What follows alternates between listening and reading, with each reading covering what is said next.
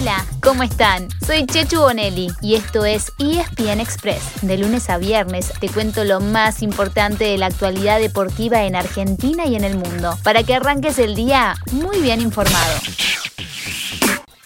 Cardona, gran pelota, gran pelota, Villa, Villa, Villa, Villa, Villa, Villa, cántalo, cántalo, cántalo, cántalo, cántalo, cántalo, cántalo.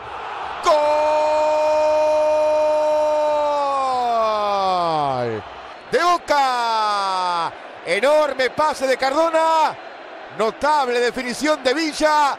Una muy buena actuación de Boca. Le gana al Dosivi por 3 a 0. La fecha 20 del torneo de la Liga Profesional terminó anoche y la lucha por un premio distinto al título se puso al rojo vivo antes del receso por eliminatorias y cuando quedan solamente 5 fechas para el final, River tiene todo a favor para consagrarse campeón. Le lleva 7 puntos a Talleres con 15 en juego, pero además está de racha, sí, de la mano de Julián Álvarez, el goleador del torneo. El Millo también manda en la tabla anual para clasificarse a la Copa Libertadores, algo que conseguirá de manera directa si se queda con el título. También tiene pasaje Colón por haber ganado la Copa de la Liga y habrá una tercera plaza directa para el campeón de la Copa Argentina, que saldrá de Boca, ya finalista, o de Talleres y Godoy Cruz, que juegan su semi este viernes. Así quedan tres lugares en disputa. River, como dijimos, lidera esa tabla con 69 puntos y lo sigue Vélez con 67. Después viene Talleres con 59 y Colón con 57. Pero como el Zabalero ya tiene pasaje, el puesto siguiente pasa a ser clave. Y anoche, Boca sumó día 3 derrotando al Dosivi en Mar del Plata para llegar a 55, uno delante de Lanús. Cerca, listos para dar pelea, están Independiente y Estudiantes con 51 y un poco más atrás viene Racing con 47 y Defensa y Justicia con 46. Así que ya saben, después de las eliminatorias, todos calculadora en mano.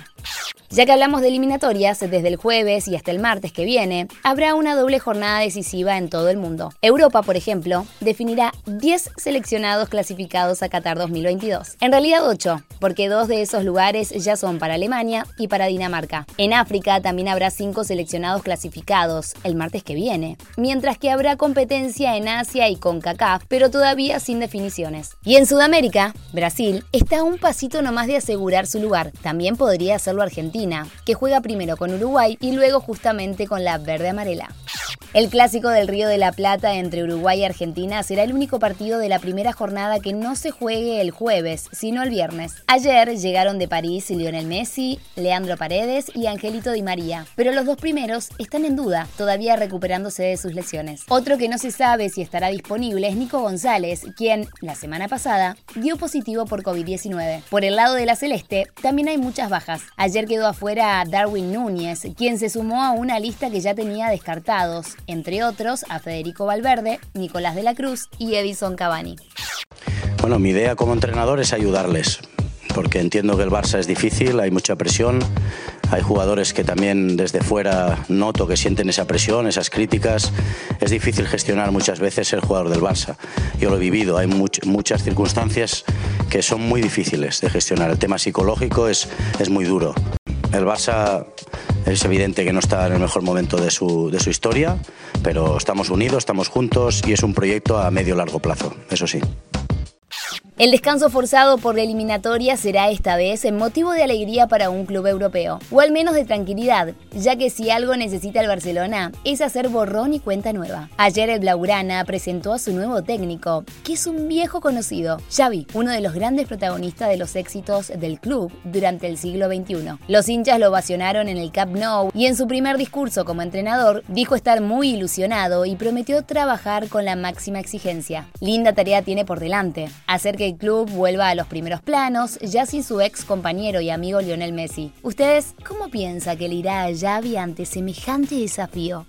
Nos vamos a Milán para hablar de tenis y contarles que hoy debutan dos argentinos en la Next Gen Finals. Son Juan Manuel Cerúndulo y Sebastián Baez, quienes clasificaron al torneo de las jóvenes promesas del circuito. Cerúndulo enfrenta a las 10 de la mañana al estadounidense Brandon Nakajima. Y Baez juega un poco antes de las 5 de la tarde contra el crédito local Lorenzo Musetti. Si quieren ver en acción a los futuros número uno del mundo, ya saben, todo el torneo está en Star Plus, como también estará las WTA Finals, pero de eso mañana les contamos un poco más.